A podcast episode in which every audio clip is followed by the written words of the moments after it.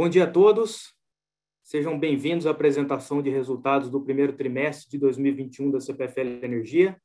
Meu nome é Carlos Cirino, sou diretor de Relações com Investidores do Grupo CPFL e hoje vou conduzir toda a dinâmica do nosso evento. Conosco hoje estão Gustavo Estrela, presidente do Grupo CPFL Energia, Mr. Pan, diretor vice-presidente financeiro de Relações com Investidores, bem como demais executivos da companhia. Reforço que, devido à pandemia da Covid-19, todos ainda se encontram conectados de suas residências. Assim, pedimos desculpas antecipadamente caso haja alguma falha de conexão. E reforçamos que trabalharemos em breve para o restabelecimento.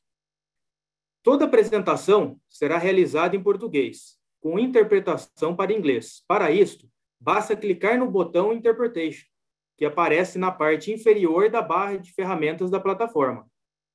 Para quem quiser ver a apresentação em inglês, a mesma se encontra no site de RI da CPFL Energia. Gostaria também de reforçar a todos os participantes que, após a apresentação de resultados, daremos início à pergunta de sessão, à sessão de perguntas e respostas. Todas as perguntas serão feitas ao vivo e para solicitá-las basta clicar no botão Raise Hands, levantar a mão, que também se encontra na parte inferior da plataforma. É, lembro também que este evento está sendo gravado. Eu passo a palavra, então, ao Gustavo Estrela para darmos início à apresentação de resultados do primeiro trimestre. Muito obrigado.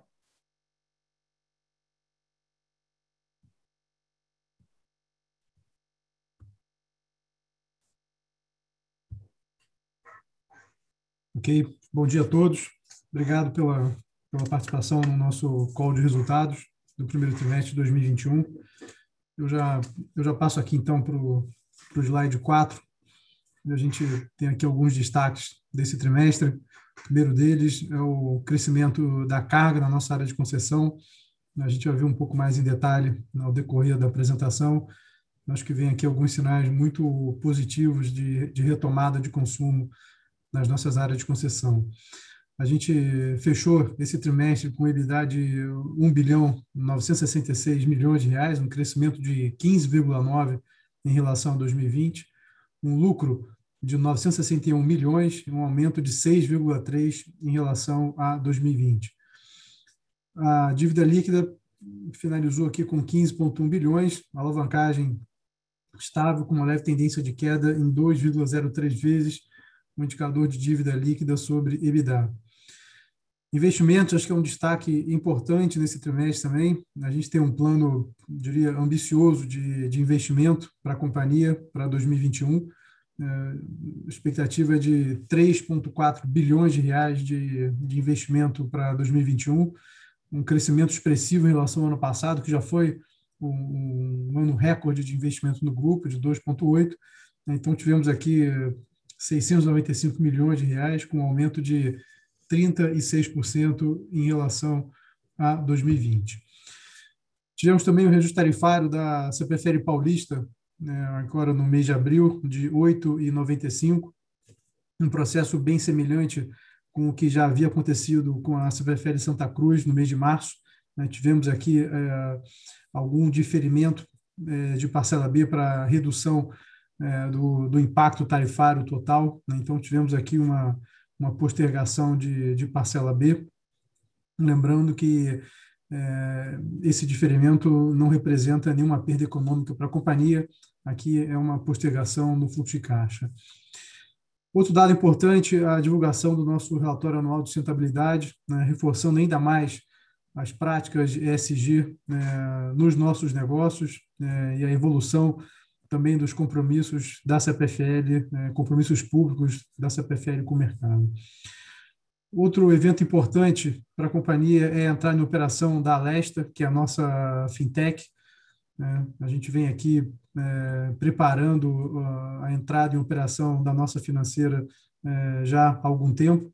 Tivemos aqui, após aprovações do, do Banco Central, iniciamos as operações, é, ainda num modelo piloto com a CPFL Piratininga, né, aqui com uma expectativa, eu diria assim, muito grande em relação a, a potenciais é, negócios é, para a nossa financeira para os próximos anos.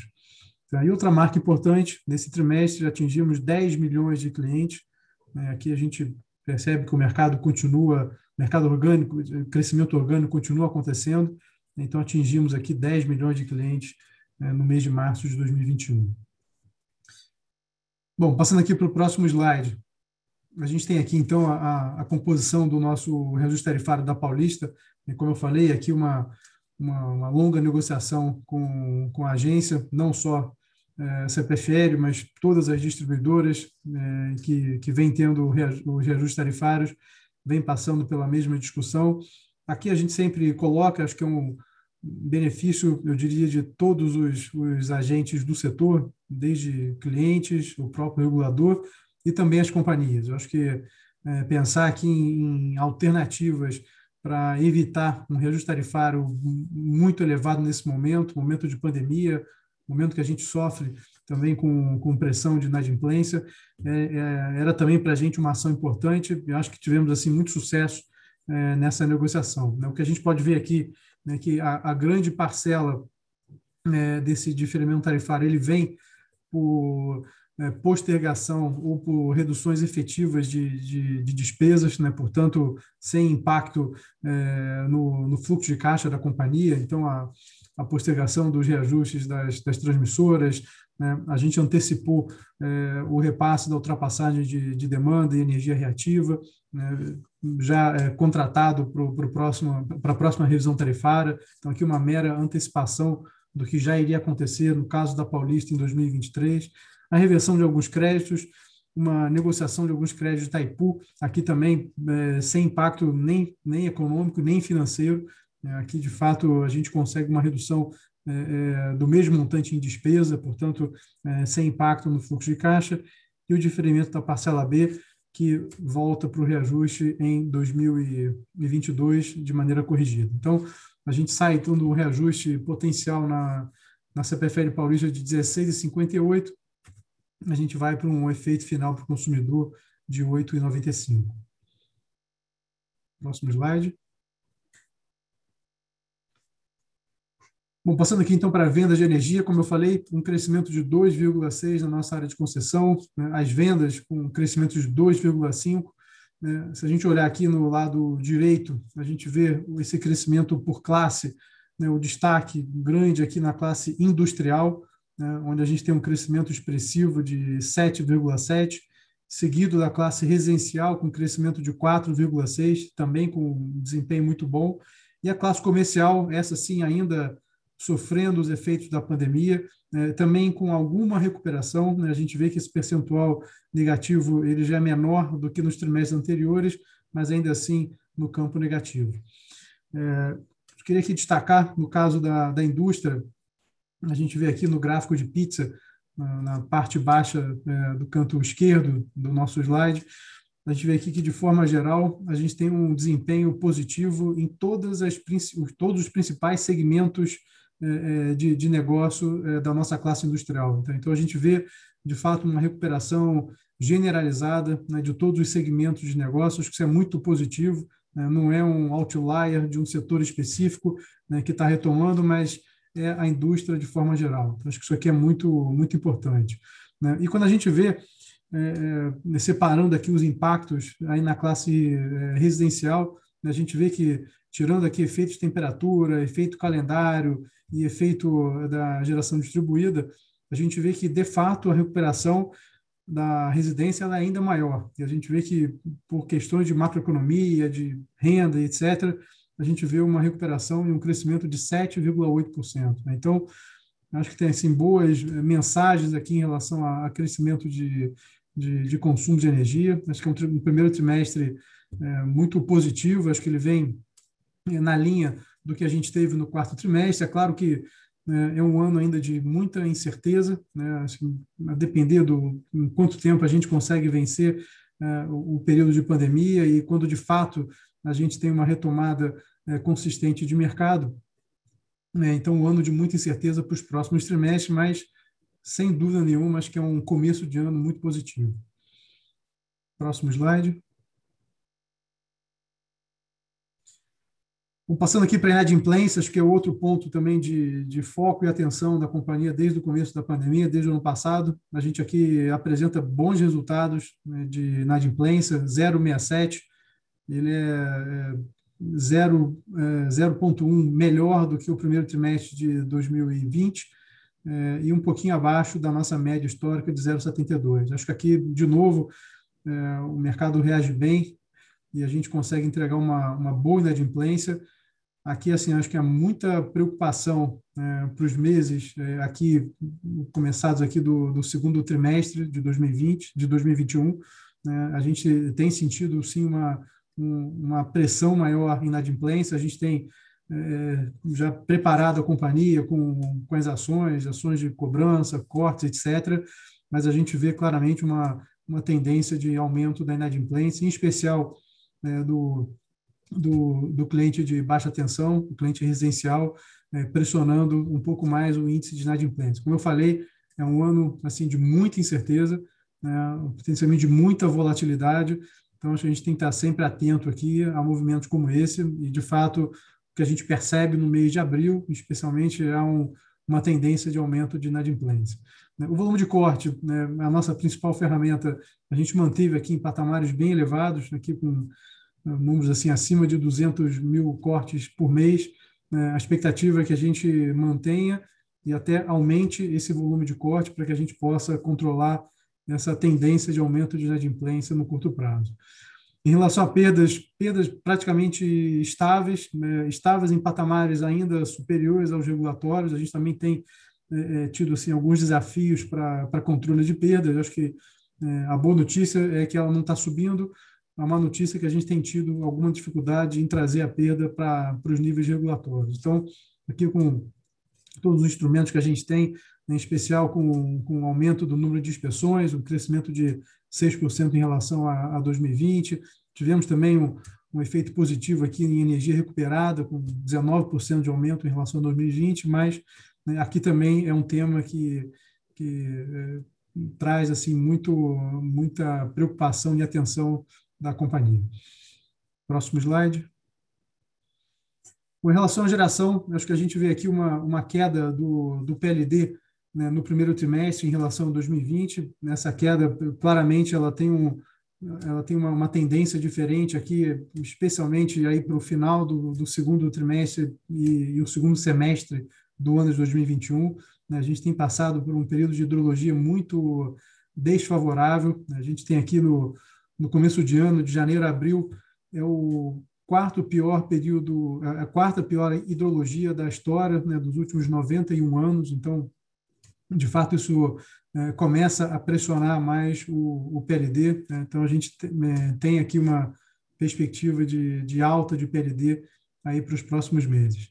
Né? É, o GSF, mais ou menos na mesma, na, na mesma direção, né? com essa expectativa, com esse período mais seco, né? a expectativa é que a gente tenha mais despacho térmico, isso pressiona também o GSF, também com uma tendência de alta aqui para os próximos meses. Em relação à vazão, a gente tem cenários diferentes aqui.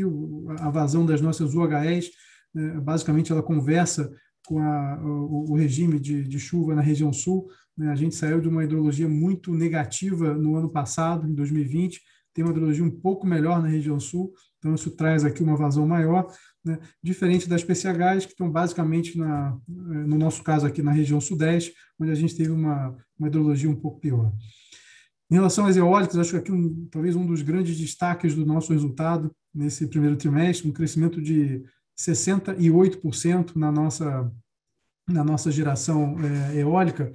E a gente tem aqui dois grandes impactos. Né? O, o primeiro deles vem da, da disponibilidade, né? com um crescimento aqui de 0,9%.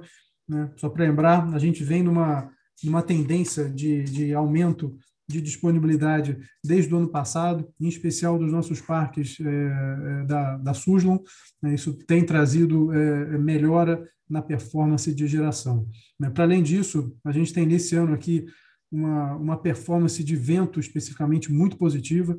Né. O ano passado foi um ano bem ruim de, de vento, uma performance muito baixa. A gente tem aqui um crescimento expressivo. O ano passado foi 58% em relação a P50 esse ano a gente já atingiu 92%. Né? Tem sido essa tendência para além do primeiro trimestre, né? essa é, números muito próximos a, a, P50, acho que traz assim uma, uma, uma perspectiva positiva para a geração eólica, não só para o primeiro trimestre, mas para o ano de forma geral. Próximo slide. Bom, aqui então eu passo a palavra para o Pan, para que ele comente sobre os nossos resultados.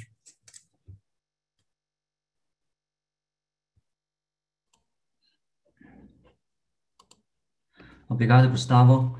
Uh, bom dia a todos. Uh, este slide, uh, o EBITDA neste trimestre foi de quase uh, 2 bilhões, alta de uh, uh, 15,9%. O segmento de distribuição voltou a ter um bom uh, resultado, com aumento de 12%, uh, 11%. A maior variação foi o ativo financeiro uh, do concessão, que teve alta de 113 milhões, devido ao maior IPCA.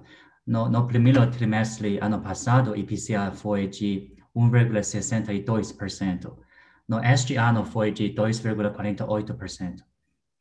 Outro efeito importante foi o maior ganho de mercado e tarifa, 62 milhões, principalmente por causa dos aumentos de tarifa que tivemos nos reajustes de 2020. Também tivemos um ganho de 7 milhões referente ao uh, laudo do BRR do CPF de Santa Cruz. No CPF de Santa Cruz, decidimos reverter o ganho uh, relacionado ao PiscoFan sobre ICM, ICMS esta reversão foi realizada uh, devido, devido ao uh, posicionamento atual de área técnica do ANEL sobre a demo na audiência pública em andamento do, do devolução dos, dos créditos deve ser integral. Mais importante um, salientar que a distritória de, de agência ainda irá decidir sobre o tema e a campanha ainda uh, ainda segue uh, com o uh, entendimento que o reembolso aos consumidores está limitada do prazo 10 anos. No plano de pensão, tivemos um aumento de 11 milhões. O PMSO e, e demais efeitos no EBITDA somados foram uh, 12 milhões.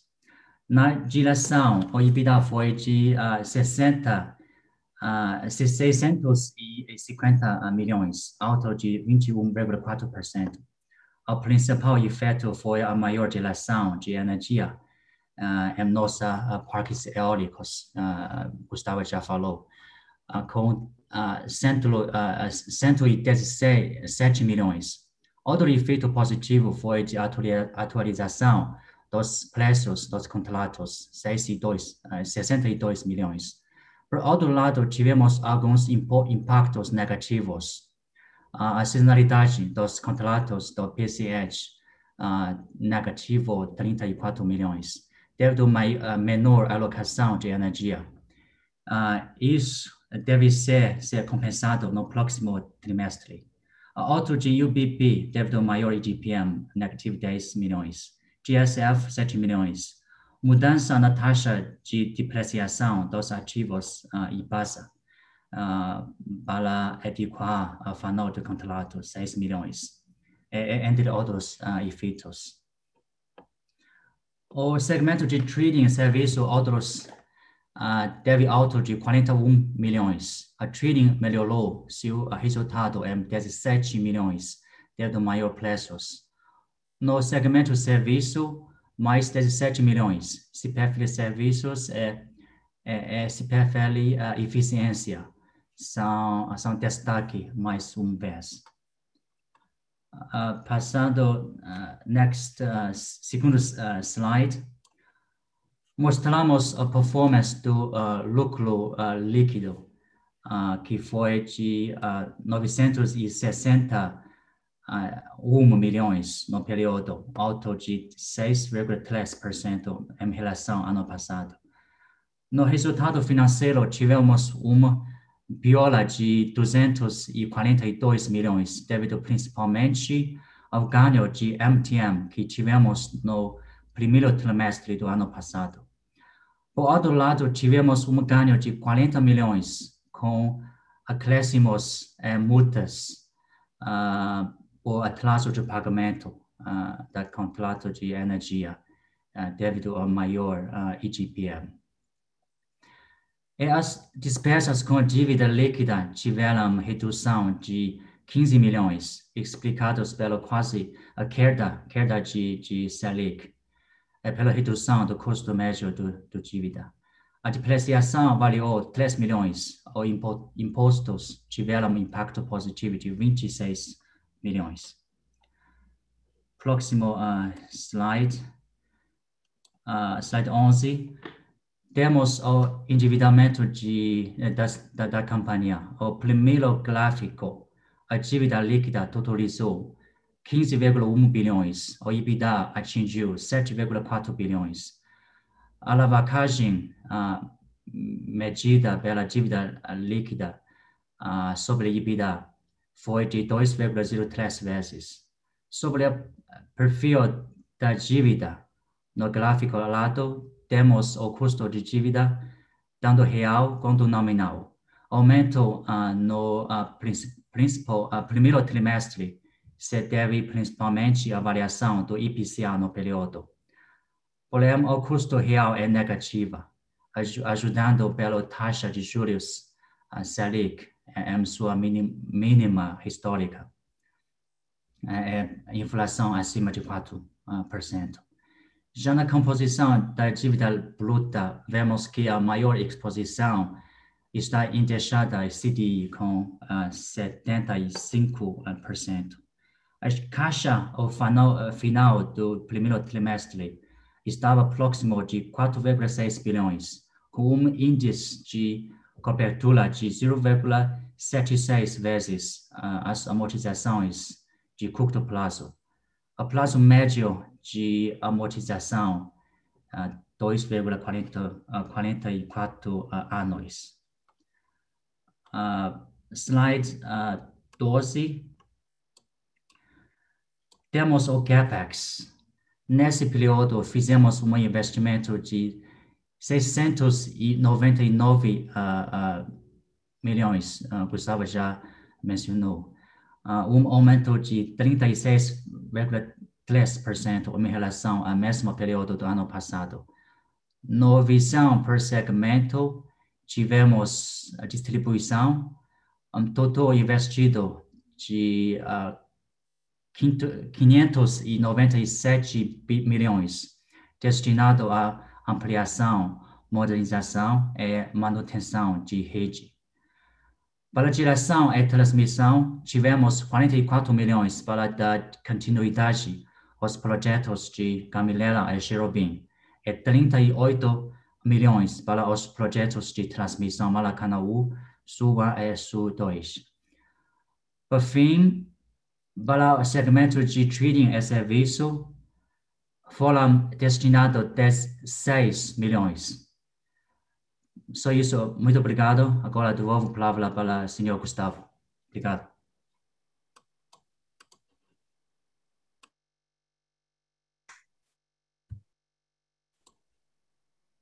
Ok, obrigado, Pam. Bom, senhores, para finalizar aqui, então, aqui um pouco mais de detalhe do nosso plano de sustentabilidade é, e acho que o que a gente tem feito, né, especialmente na, na CPFL Soluções. Então, acho que uma primeira iniciativa interessante é a nossa, a nossa reformadora. A gente vem aumentando cada vez mais o número de unidades reformadas. Acho que aqui um tema totalmente ligado ao ESG, faz parte do nosso é, quarto compromisso do nosso plano de sustentabilidade. É, foram quase, quase 10 mil unidades reformadas em 2020. Só nesse primeiro trimestre agora, 2.600. Então, isso essa atividade tem trazido uma, uma, uma relevância é, é, muito, muito grande para o nosso negócio né, em distribuição, reformando aí os nossos transformadores. Em relação à cadeia reversa, aqui parte do nosso quinto compromisso do plano de sustentabilidade. Aqui a novidade é que a gente iniciou a nossa cadeia reversa na região sul, é, lá na região da RGE.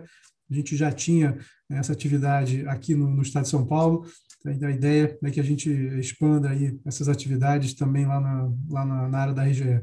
Né? Começamos agora, né, uma expectativa grande, a gente tem aqui mais de 6 mil toneladas de sucata sendo é, é, reciclada e tudo mais, e entrando numa, numa, numa cadeia, né, na cadeia reversa, a ideia é que a gente faça a mesma coisa com, com a área da RGE.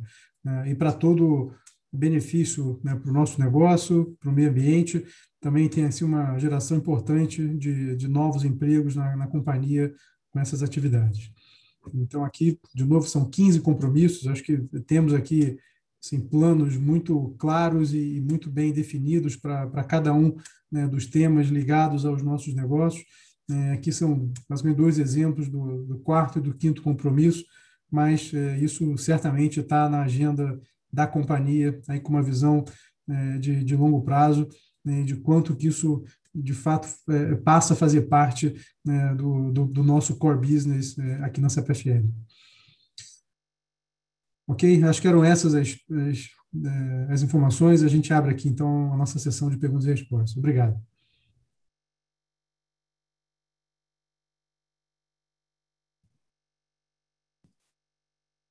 Obrigado, Gustavo. Obrigado, Pan, pela apresentação. Então, abriremos agora então a sessão de perguntas e respostas, né, seguindo a ordem em que elas foram solicitadas. Só reforçando, né, as perguntas serão feitas ao vivo e para solicitá-las basta clicar no botãozinho aí Raise Hands, né, que se encontra abaixo aí da plataforma. A gente vai seguir aqui a ordem solicitada. Bom, a gente já tem aqui algumas perguntas.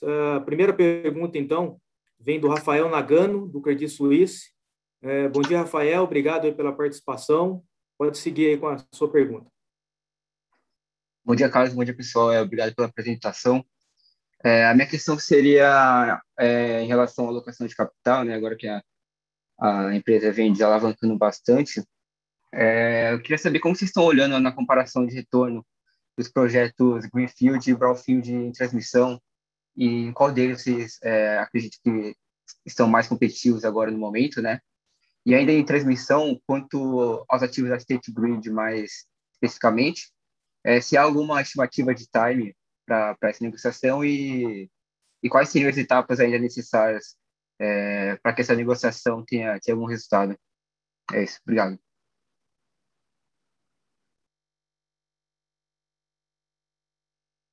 Ok. Obrigado, Rafael, pela, pela pergunta. Bom, em relação à alocação de capital, é, acho que o que a gente tem visto aqui é, a gente tem visto aqui uma série de, de oportunidades em, em transmissão, e aqui, é, como você falou, acho que é, tem a perspectiva é, via os leilões. Né? Tivemos um leilão ano passado, esse, esse ano a expectativa é de um leilão né, bem menor do que foi ano passado, mas alguns ativos é, é brownfield é, aí vindo ao mercado. Então, é o que a gente tem olhado. É, assim, acho que é, em ambos os casos o que a gente percebe é, é alta competição. É, acho que tem muito, muita gente, muito, muita competição, muitos players querendo investir em, em, transmissão, seja leilão, seja projeto brownfield. Né, isso tem pressionado taxa. Né? A gente vive hoje aqui no país um, um cenário de, de, taxa de juros é, é, baixo, né, bem baixo, eu diria, mesmo com essa perspectiva de alta até o final do ano. Né, de forma geral, a gente tem um, um cenário de juro baixo no Brasil, talvez aí, por pelo menos mais um ou dois anos, e isso aqui, de alguma forma, se reflete é, também em investimento de equity. É, é importante lembrar né, que aqui a gente está falando de, de ativos com com prazo de maturação de investimentos de longuíssimo prazo, né? concessões de 20, 30 anos. Né? E aqui o, o cenário que a gente espera né, de, de taxa de juro real no Brasil, é, ele não pode olhar só um, dois anos, tem que olhar essa perspectiva de, de bem mais longo prazo do que isso. Né? Então, isso tem, de fato, né, trazido assim, um desafio né, de endereçar né, crescimento é, com uma perspectiva de, de juro tão baixo e, eventualmente, uma expectativa de retorno né, do, do, do, mercado também baixo para esse tipo de, de, de ativo.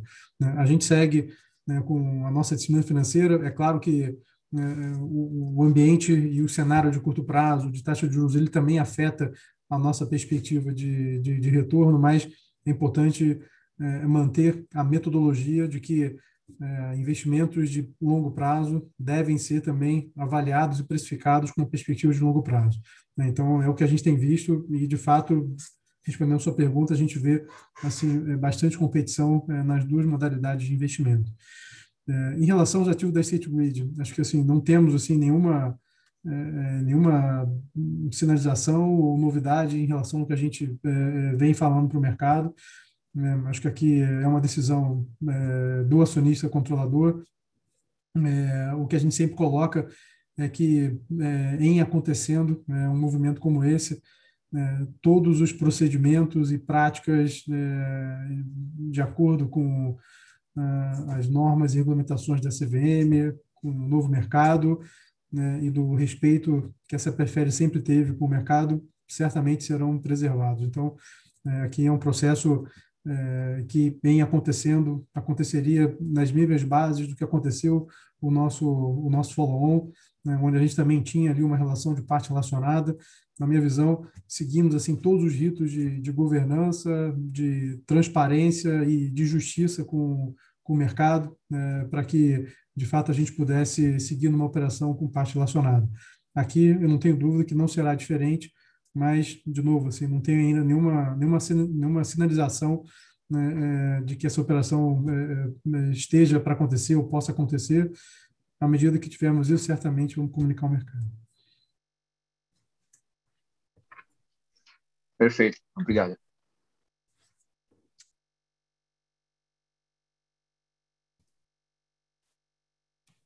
Obrigado, Rafael. Bom, vamos passar então aqui para a segunda pergunta. Segunda pergunta é do Marcelo Sá, do Itaú BBA. É, bom dia, Marcelo. Muito obrigado pela sua participação. Pode seguir com a sua pergunta. É, bom dia, pessoal.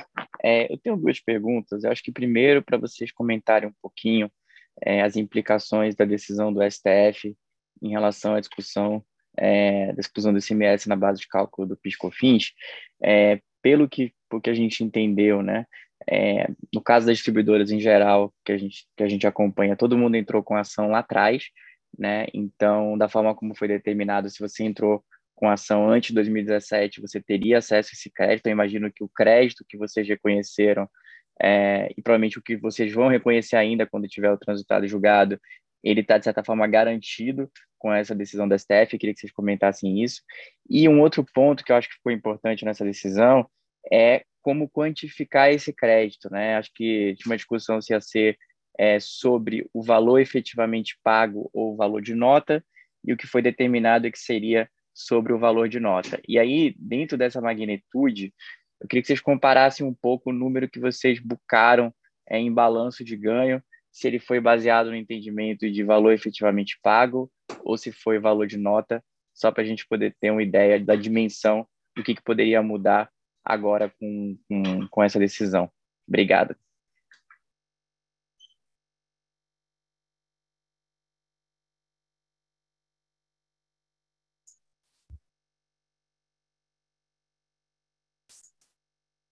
É, é, bom dia.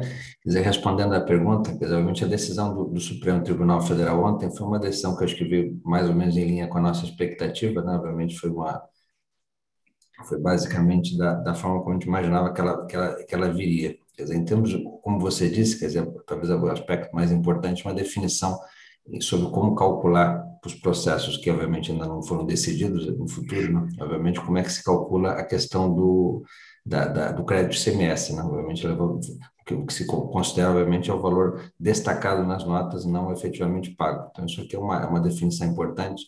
Importante levar em consideração também o seguinte, os processos que já transitaram em julgado já tem uma, uma decisão, obviamente, é cristalizada nesses respectivos processos. Né? Então, isso aqui não muda em razão dessa decisão do Supremo, mas isso aqui orienta os próximos processos, no limite até pode fazer com que eles convirjam mais rápido para uma decisão final. Entendeu? Acho que esse é o, é o grande ponto. Com relação à forma como a gente calculou, que obviamente os processos transitarem em julgado foram calculados da forma como, como o trânsito em julgado efetivamente aconteceu nesses respectivos processos. Né? E nos próximos, nos próximos, obviamente, a tendência é que você acabe convergindo como o Supremo Tribunal decidiu, né? obviamente, na medida que você tem aí a, os valores destacados. Né? Desculpa, deixa eu só ver se eu entendi corretamente. Então, nos processos, né, que você já teve o transitado julgado é, e que foi calculado esse crédito, né, baseado, é, pelo que eu entendi, no valor da, no valor efetivamente pago e no valor de nota, você não teria um reconhecimento adicional de crédito. Seria o valor que já foi determinado e isso não mudaria mais. Então, o que a gente estaria em discussão seria o que ainda não foi transitado e julgado e aí, na verdade, seria feito agora baseado no valor da nota fiscal e não no valor efetivamente pago. Seria Exato. isso a ideia. Exato. No caso da RG, por acaso, até foi sobre o valor efetivamente destacado. Então, na verdade, já está em linha até com essa jurisprudência. Então, não teria nenhuma mudança. Mas, de outro lado, o processo já acabou, né? Dizer, então, já tem que ser calculado da forma como ele, como ele foi, como ele terminou de acordo com o trânsito julgado, né? Então, aí não muda mais. Nos próximos devem ser de acordo com esse critério também, né? Uhum. É, porque a, a minha dúvida é, né, na verdade, tem estudos que falam que essa conta total para o Brasil seria na casa de 250 bi, e pelo que eu entendi, nesses estudos estão considerando é, o valor efetivamente pago e não o valor destacado em nota. É, mas se grande parte, por exemplo, do que já teve tratado jogado não vai modificar, talvez o aumento nessa conta do lado fiscal para o país termine sendo menor do que as pessoas estão falando, dado que isso só vai valer para o que tiver transitado julgado daqui para frente, correto? Exato, reservamente o que está transitado em julgado está transitado em julgado, né? Você não pode mudar o que já, o que já acabou, né? Quer dizer, o processo já está já, já tá cristalizado, né?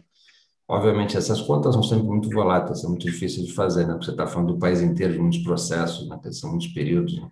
Mas, de qualquer forma, esse é o, é o, é o que foi decidido ontem pelo Supremo, né? Vocês têm alguma estimativa de quanto isso poderia impactar as ações que vocês têm em andamento que não, não, não foram concluídas, se isso é alguma coisa que aumenta, sei lá, em 10, 15, 20%, tem alguma estimativa feita pela companhia? Ah, eu acho que isso aqui vai ser calculado, acho que a gente não tem ainda uma visão clara, né, obviamente, o, o, é, assim, não temos uma visão clara, isso vai ser calculado, né, obviamente, de acordo com essa, agora com um entendimento um pouco mais preciso aí que vem do Supremo. Né? Agora, obviamente, basicamente tem um pouco mais de, é, obviamente, é um patamar superior, né, sem dúvida nenhuma, independentemente da diferença né, que a gente ainda está calculando, é um, é, um, é um patamar superior que poderia ter sido, né, quer dizer, se fosse o valor efetivamente pago, seria um valor um pouquinho menor. Né? Uhum. Não, tá claro, obrigado.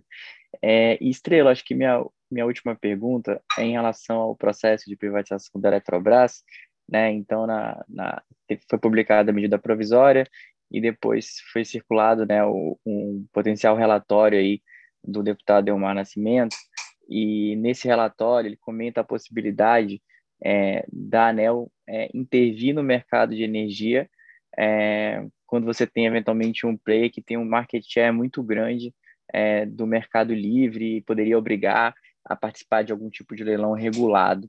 É, não sei como é que vocês estão vendo essa questão, se isso é algo que já preocupa o setor, se é algo que vocês acham que provavelmente tem chance de ser modificado, né? Como o setor está é, tá se articulando é, para poder evitar que isso vire um, um grande risco regulatório ano para frente.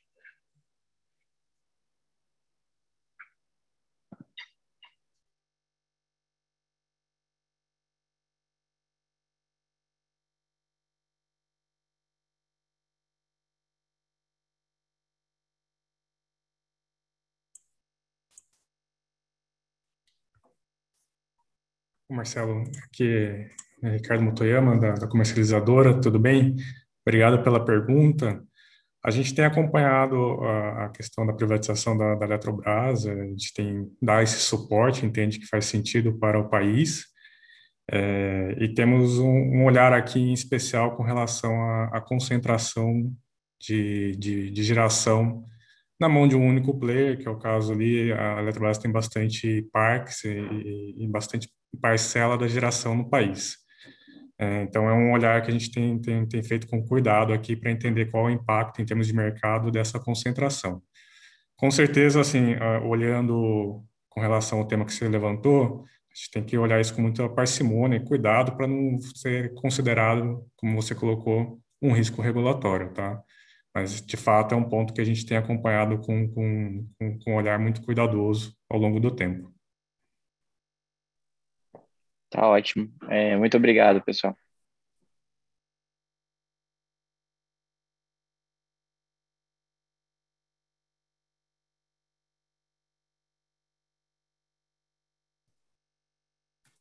Obrigado, Marcelo, pela pergunta. Vamos passar então aqui para a próxima pergunta, vem do William Hu do Banco Santander. Bom dia, William. Muito obrigado pela sua participação. Pode seguir aí com a sua pergunta. É, oi, oi, Cirino, tudo bem? O André aqui. Eu nem, nem sabia que eu tinha entrado com o sistema do William, desculpa. Tudo bom, é, André? Tudo bem, vou fazer duas perguntas aqui é, que são bem conectadas aí com, com o tema, os temas do, do, do SA.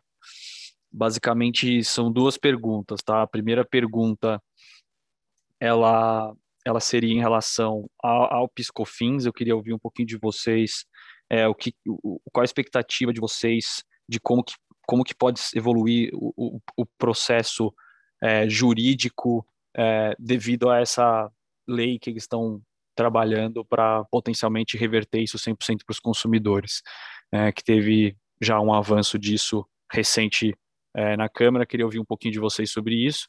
E a segunda pergunta, em, em relação ao processo de privatização da Eletrobras, tem um outro ponto lá interessante, que é a possibilidade de renovação de contrato de Proinfa. Aí eu queria, a gente queria ouvir um pouquinho de vocês, se vocês já têm alguma visão sobre essa possibilidade, se vocês entendem que ela seria ou não obrigatória é, e quanto que a gente poderia estar falando aqui de, de potencial, basicamente isso. Obrigado.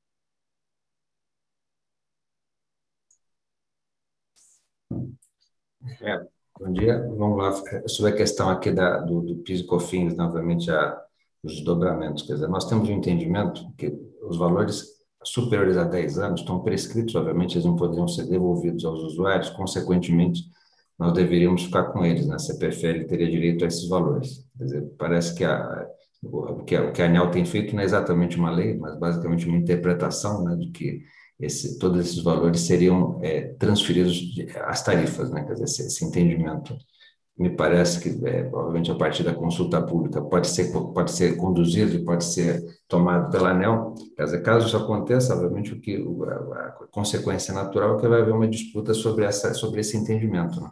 Certamente isso aqui pode, pode, certamente vai haver uma disputa, no limite até na justiça. Né? Então, a gente teria que, que basicamente é, disputar, né? divergir desse entendimento da ANEL, eventualmente até em alguma ação judicial, algumas ações judiciais, dependendo da, das distribuidoras, né? Quer dizer, porque nós entendemos de fato que esses valores deveriam ser, é, obviamente, é, é deveriam ficar para as distribuidoras e não para os usuários, que já estão prescritos. Esse, esse é o nosso entendimento Caso haja uma divergência, quer dizer, tem efetivamente algumas disputas né, em andamento, é uma coisa que pode acontecer.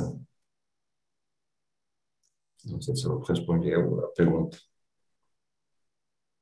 É, Gustavo, na verdade, eu queria só fazer um, um follow-up aqui é, em relação a essa, essa dúvida, que é a, a, a, minha dúvida é a seguinte: se o Congresso aprova uma lei que fala que isso é 100% do consumidor, tem como realmente a empresa ainda continuar brigando ou isso já mata 100% a possibilidade de recebimento? Avaliar, né? Quer dizer, me parece que é uma lei que fale que você basicamente vai ter que transferir para o consumidor, quer dizer, ela produz efeitos do momento, desse momento para frente, não né? poderia retroagir em cima de um, de um conceito jurídico já existir.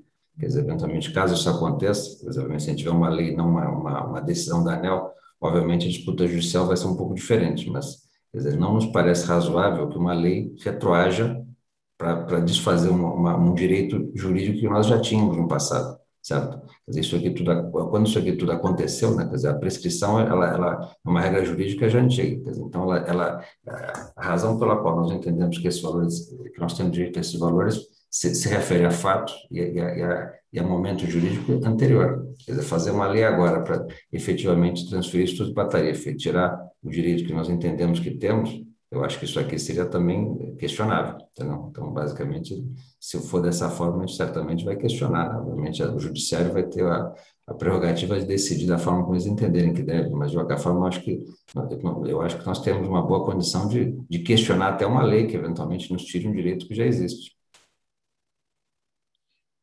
Perfeito, Gustavo. Obrigado pela, pela resposta.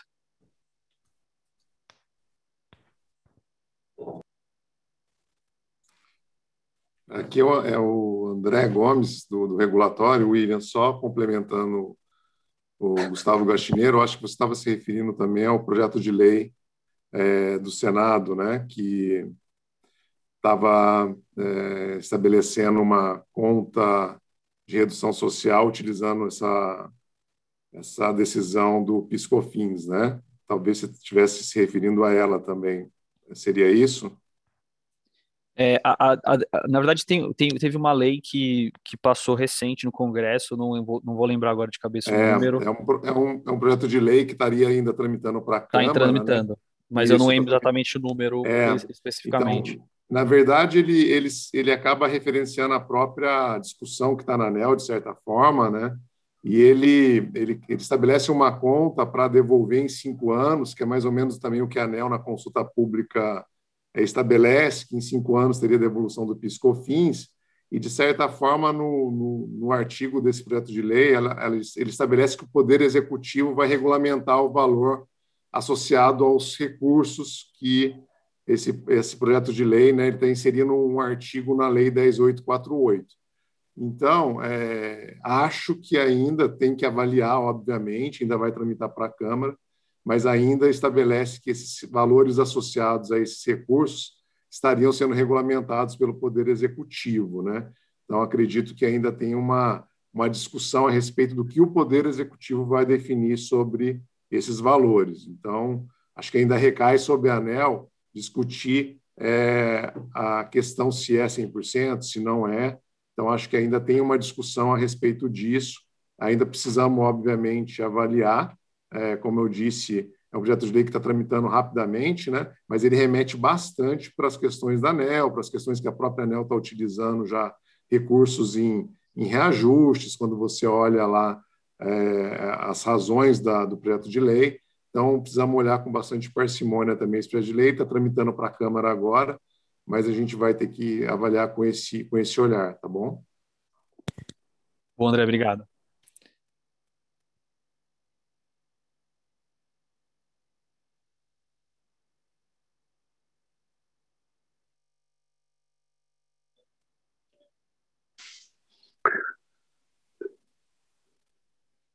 Olá, bom dia André, obrigado pela pergunta aí. Com relação ao, ao Proinfa que você eh, mencionou, de fato uh, surgiu esse ponto no relatório preliminar que foi divulgado essa semana, relativo à MP da, de privatização da Eletrobras. É, é um ponto que a gente certamente vai debruçar sobre ele, e não é um tema simples, temos que lembrar que o Proinfa possui diferentes tipos de fonte, tem PCH, tem eólica e uma extensão de contrato. A gente também tem que avaliar a questão de performance desses tipos de empreendimento. Então, estamos atentos a isso, mas deve ser uma discussão que vai ser travada também no, no ponto, com, com aspectos técnicos sendo considerados. Acho que era isso. Perfeito, obrigado, Rodolfo.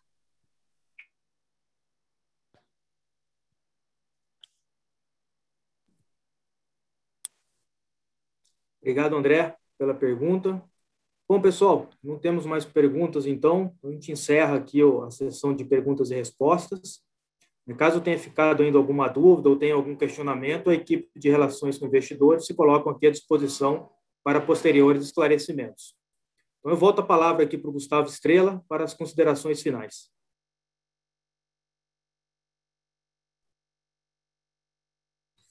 Okay. Obrigado, Cirino. Bom, senhores, obrigado aí pela, pela participação. Eu acho que a gente encerra aqui um primeiro trimestre, eu diria assim, de forma muito positiva, com uma, uma expectativa, diria até uma esperança né, de uma, uma retomada da, da nossa economia, do mercado, de que a gente consiga, de fato, vencer essa, essa pandemia para que tudo volte à normalidade. Mas acho que é um começo de ano assim muito muito positivo, que mostra uma disposição né, do, do mercado, especialmente na indústria, né, de voltar a, a, a produzir. Né, tem assim um movimento assim, de recomposição de estoques muito grande. Acho que a gente vê assim isso com de maneira positiva, quer dizer, de forma geral, né, há uma expectativa assim de retomada. É, acho que ainda é cedo ainda para a gente comemorar, como eu falei, acho que é um ano é, bastante desafiador, assim como foi 2020. É, né, é, a gente tem tentado preservar né, o máximo que a gente pode é, as nossas operações, né, com foco sempre preservando aqui a saúde e a, e a segurança dos nossos colaboradores, mas preservar também os nossos negócios. Então, acho que o, o indicativo aqui do nosso investimento para esse ano é, dá um pouco essa dimensão né, de que a perspectiva e a forma como a gente está olhando os negócios ela vai para além, sem dúvida nenhuma, desse curto prazo, onde a gente tem uma crise grande né, que precisa ser endereçada, mas também olhando em perspectiva o nosso negócio numa visão de mais longo prazo. Então, acho que, de novo, a gente começa muito bem, mas muito atento aqui aos movimentos que teremos em relação a, ao setor, em relação à economia, né, para os próximos meses. Então, mais uma vez, agradeço a participação de todos e um bom dia.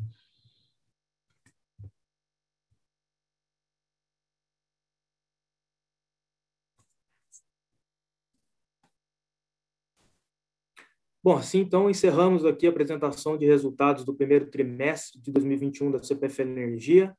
Né, mais uma vez, agradecendo a participação de todos, né, que todos tenham aí uma, uma boa tarde, um ótimo final de semana. Né, se cuidem, fiquem bem. Até logo. Até a próxima. Obrigado, gente.